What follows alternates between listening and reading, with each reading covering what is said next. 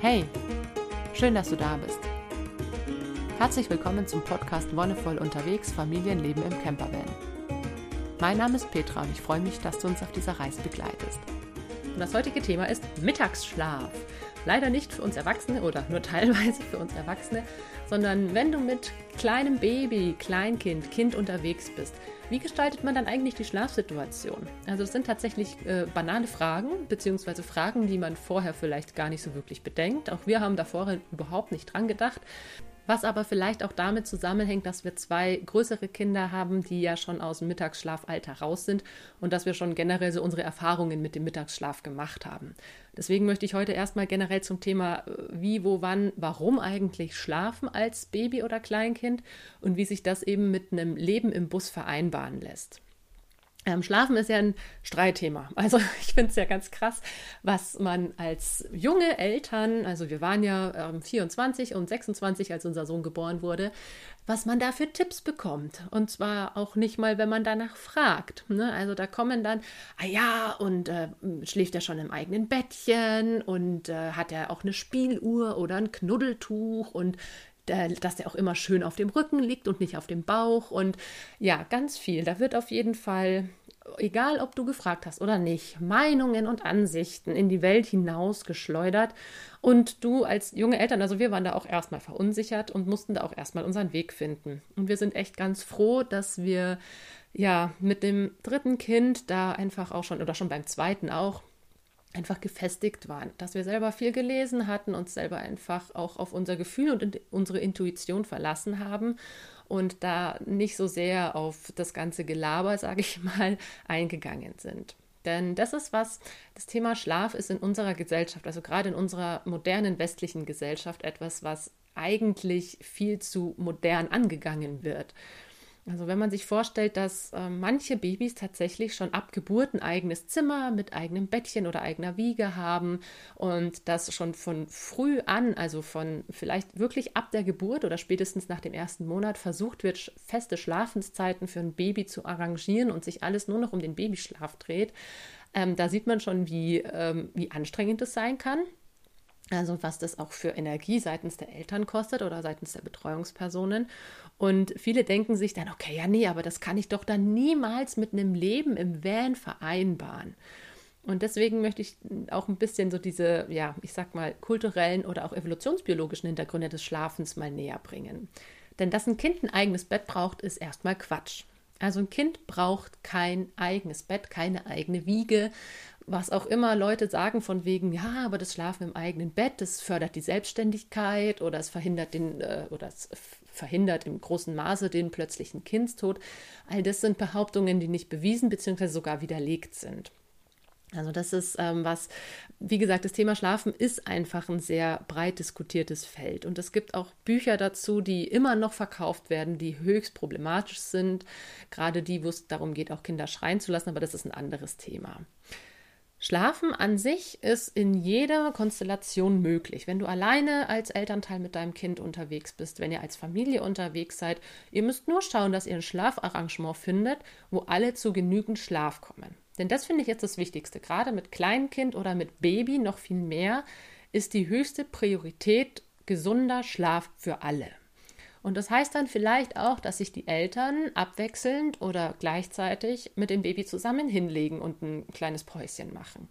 Das finde ich auf so einer Reise eigentlich ganz schön, weil es da auch viel häufiger möglich ist, sowas zu machen, als wenn du jetzt vielleicht im Alltag irgendwie noch ähm, ein anderes Kind abholen musst oder auf die Arbeit musst oder irgendwelche Termine organisieren musst und dann vielleicht gar nicht dazu kommst, dich auch einfach mal auszuruhen. Das Schöne ist, finde ich, wenn du damit, ja, wenn du freier und ungebundener bist, dadurch, dass du im, im Van lebst, kannst du dir sowas auch eher mal rausnehmen. Ja, wenn man uns jetzt die evolutionsbiologische Seite anguckt, was gibt es denn da zum Babyschlaf zu sagen? Also es gibt ganz klasse Bücher wie ähm, Artgerecht von Nicola Schmidt oder auch ähm, Born to be Wild, Kinder verstehen von Herbert Renz-Polster, wo das alles sehr schön dargelegt ist, dass unsere Kinder eigentlich, also alle, Babys, Kinder, Erwachsene, dass wir eigentlich noch nach einem sehr, sehr, sehr alten Muster funktionieren, einem steinzeitlichen Muster, weil die Menschheitsgeschichte relativ lang ist, aber dieses moderne Leben nur einen sehr, sehr kurzen Teil davon ausmacht. Und es war sehr, sehr, sehr lange üblich, dass die Kinder bei den Eltern schlafen oder zumindest bei der Mutter, im Nahbereich der Mutter.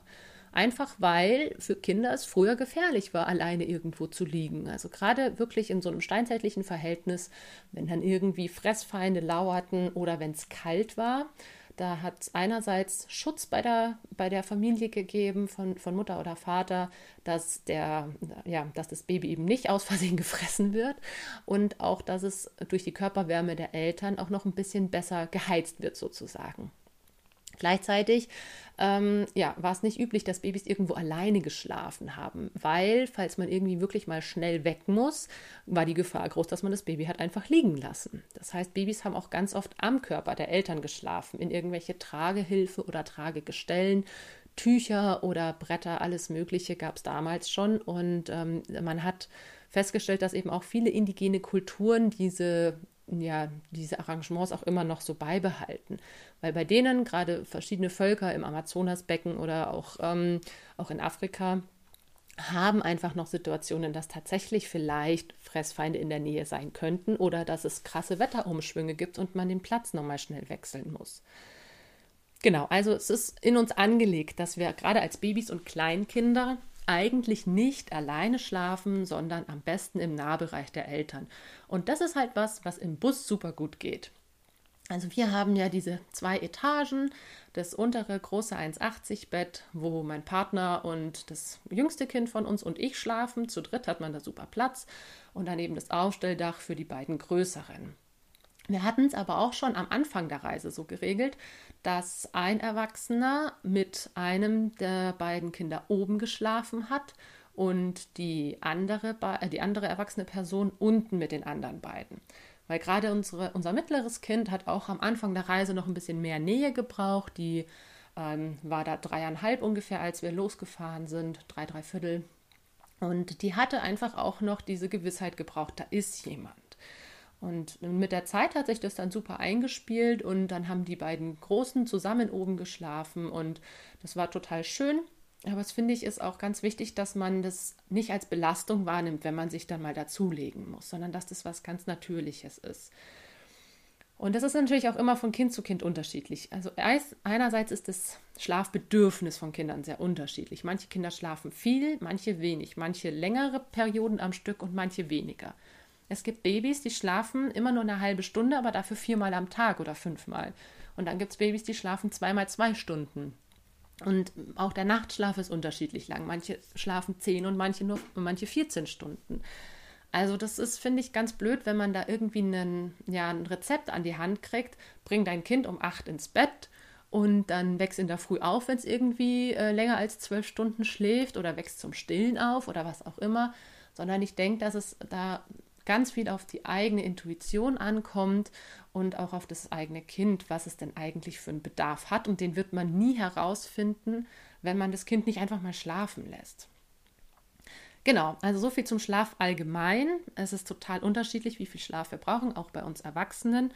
Und es ist total natürlich, dass Kinder bei den Eltern schlafen wollen. Das heißt, du brauchst zum Beispiel auch, wenn du irgendwie ein Kleinkind oder ein Baby dabei hast, das noch unter drei Jahre alt ist, dann brauchst du für dieses Kind auf keinen Fall unbedingt ein extra Bett einbauen, sondern du musst nur darauf achten, dass die Matratze oder die Schlafgelegenheit, wo du als Elternteil liegst, groß genug ist, dass dein Kind noch mit dazu passt.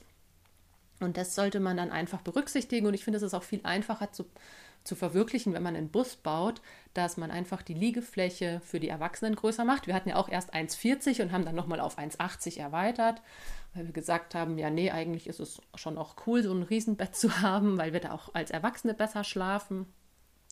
Und nochmal extra irgendwo ein Kinderbett hinzubauen, ist halt dann auch nochmal erstens eine Platzfrage, wohin damit und, und äh, wie gestaltet man das dann. Deswegen haben wir uns da einfach auch dagegen entschieden. Okay, jetzt zum eigentlichen Thema Mittagsschlaf. Ähm, ich finde es ganz spannend, weil wie gesagt, für uns war das dann beim dritten Kind überhaupt nicht mehr so das Thema. Die hat halt einfach geschlafen, wenn sie geschlafen hat. Und da gibt es jetzt ganz verschiedene äh, Formen davon. Also ich kann jetzt auch kein Rezept an die Hand gehen, mach das so und so, sondern es ist auch wieder von deinem Kind abhängig, was es denn möchte. Also es gab die eine Möglichkeit, dass wir irgendwo waren, Und da waren wir vielleicht länger an einem Platz. Und wenn schönes Wetter war, hat sich dann einfach eine Person mit unserem Kind hingelegt und hat einen Mittagsschlaf gemacht. Meistens hat die Person dann auch sich ein bisschen ausgeruht oder nebenher gelesen. Und dann sind die anderen beiden mit der anderen erwachsenen Person einfach draußen unterwegs gewesen. Ne? Hat, haben wir irgendwie eine kleine Wanderung gemacht oder wenn wir mal gerade in ähm, Albanien jetzt waren wir häufiger am Strand. Das heißt, dass wir da am Strand einfach irgendwie nachmittags oder mittags zwei Stunden super schön gespielt haben. Oder ich habe die Einkaufszeit ähm, auf Mittag gelegt, dass ich dann mit den beiden Großen einkaufen gegangen bin, während mein Mann mit der Kleinen irgendwie im Bus geschlafen hat. Genau die andere Variante war fahren, wenn das Kind schläft. Also viele Kinder schlafen beim Autofahren ein und das haben wir ja am Anfang auch so praktiziert, als wir nach Schweden gefahren sind, ganz am Anfang. Da hat sie noch zweimal am Tag geschlafen, einmal vormittags, einmal nachmittags. Und da wollten wir ja am Anfang schon noch ein bisschen Strecke machen. Das war dann so, dass wir eben meistens gefahren sind, wenn sie gepennt hat. Und auch jetzt, als wir nach Albanien und in Italien unterwegs waren, war das einfach immer eine gute Zeit, weil auch so nach dem Mittagessen auch die beiden Großen so ein kleines Tief hatten oder Fresskummer oder was auch immer. Und dann konnten die sich im Bus auch noch mal ein bisschen ausruhen oder einfach eine Runde malen während der Fahrt oder spielen. Und das war für alle ganz angenehm. Also das ist quasi Modell 2. Das Kind schläft während der Fahrt. Modell 3 ist, ähm, du bist irgendwo unterwegs und das Kind schläft in einer Tragehilfe. Also wir haben ganz oft auch Tagesausflüge gemacht oder Wanderungen oder waren irgendwo unterwegs, wo dann wir haben verschiedene Tragehilfen gehabt. Also wir hatten ein Tuch und wir haben eine, ein Full Buckle heißt es, also eine Manduka. Das ist ein Tragegestell, das hast, das kannst du wie so eine Art ja, wie sagt man denn dazu? Es hat halt viele Schnallen und ist gut gepolstert. Du kannst das Kind vorne am Bauch tragen und du kannst das Kind hinten am Rücken tragen.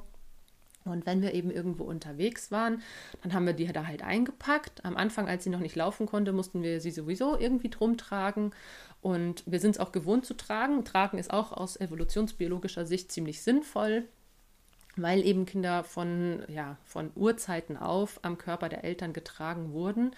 Und ähm, es gibt ganz interessante Studien, die zeigen, dass dieses innige Verhältnis, dieser Hautkontakt oder diese Nähe zu den Eltern auch ganz viel, äh, ganz förderlich fürs Kind ist, einfach ganz viel ähm, Anregung bringt, gleichzeitig einen Schutzraum, dass es den Kindern da einfach auch gut geht. Genau, sprich, das war dann so die, die dritte Variante. Das Kind schläft in der, in der Trage, wenn wir irgendwie draußen unterwegs sind. Und ähm, genau, als wir zum Beispiel in, in Schweden bei dem Earthship waren, da war es halt so, dass unsere Tochter auch hauptsächlich dann eingeschlafen ist, wenn sie irgendwie in Bewegung war. Und dann aber konntest du dich auch irgendwo hinsetzen oder so. Also meistens hast du sie dann irgendwie eingepackt, bist eine Runde gelaufen und dann ähm, konntest du dich irgendwie auf die Terrasse hocken und ein Buch lesen. Dass man ein Kind schon von, ja, ich sag mal, Babyalter an einfach irgendwo hinlegt, habe ich ja schon erzählt, ist bei den seltensten Babys wirklich der Fall, beziehungsweise muss man ihnen antrainieren. Also auch gerade wenn sie auf dem Arm einschlafen oder beim Tragen im, im Tuch oder in der Tragehilfe, und man sie dann versucht abzulegen, viele wachen dann einfach auf, weil sie es merken, weil der Körperkontakt verloren geht. Und es, ja, ich finde es immer schön, man kann sich dann schon hinlegen, aber man behält das Kind halt beim Körper und man bleibt einfach auch beim Kind, gerade wenn es noch kleiner ist, unter einem Jahr, finde ich, sollte man das versuchen, irgendwie zu arrangieren, weil es einfach für das Kind auch einen tieferen Schlaf ermöglicht. Und dann hast du, ja, dann hast du die verschiedenen Möglichkeiten, wie du diese Zeit für dich gestaltest. Manche empfinden das als unglaublich nervig, wenn sie dann mit der Zeit nichts machen können. Da muss ich irgendwie beim Baby liegen oder beim Kleinkind und kann nichts tun. Und das ist eigentlich nicht so. Also ich habe einen E-Book-Reader, ich habe ganz oft einfach in der Zeit gelesen. Mein Mann hat sich oft einfach mit ausgeruht, weil der ja häufig in der Früh immer mit aufgestanden ist und dann hat er einfach mittags auch noch mal eine Stunde pennen können. Und heute ist es ja auch einfach echt entspannt, wenn du einen Laptop hast, dass du nebenher am Laptop dann vielleicht noch was arbeitest. Ähm, gerade wenn die Kinder größer sind und du dich ein bisschen von ihnen, ich sag mal, entfernen kannst, dass du nicht mehr eben das Kind auf dir drauf liegen hast, sondern wenn du es nur noch an deiner Seite liegen hast, dann kannst du super gut auch am Laptop was arbeiten, wenn du das möchtest. Geht natürlich nicht so gut, wenn du irgendwie mit dem Kind spazieren gehst, aber bei vielen Kindern, wenn die dann eben eingeschlafen sind, geht es eben auch, dass du dir danach irgendwie das Gerät noch holst und dich dann eben zum Beispiel mit dem Laptop auf die Terrasse setzt und dann halt noch was arbeitest. Aber ich finde es auch schön, wenn man sich einfach wirklich diese Zeit für sich nimmt. Wenn man eine Runde meditiert oder Tagebuch schreibt. Ich habe auch oft in der Zeit Tagebuch geschrieben und sich für diese ja diese Zeit nicht als ich muss da jetzt beim Kind liegen wahrnimmt, sondern als ich habe jetzt auch noch ein bisschen Zeit für mich und das so ein bisschen auch so zu gestalten. Je älter die Kinder werden, desto mehr kann man sich dann natürlich auch von ihnen entfernen. Also jetzt ist unser jüngstes Kind 20 Monate und äh, man kann die tatsächlich auch einfach ins Bett legen und da dann liegen lassen, ohne dass sie jetzt nochmal direkt jemanden braucht. Trotzdem bleibe ich einfach in der Nähe, wenn sie aufwacht, dass ich, dass ich schnell da bin oder mein Partner, dass sie weiß, okay, da ist einfach irgendjemand. Und in dieser Zeit kannst du dann auch cool mit den Kindern, mit den anderen beiden draußen was spielen. Jetzt kommt natürlich die große Frage, aber was ist, wenn es regnet? Das ist irgendwie, finde ich, eine ganz spannende Frage, die uns ganz oft entgegengebracht wurde. Also Regen an sich ist kein Grund, nicht rauszugehen. Also das finde ich ganz spannend, dass viele Menschen anscheinend denken, sobald es regnet, ähm, kann man nicht mehr rausgehen.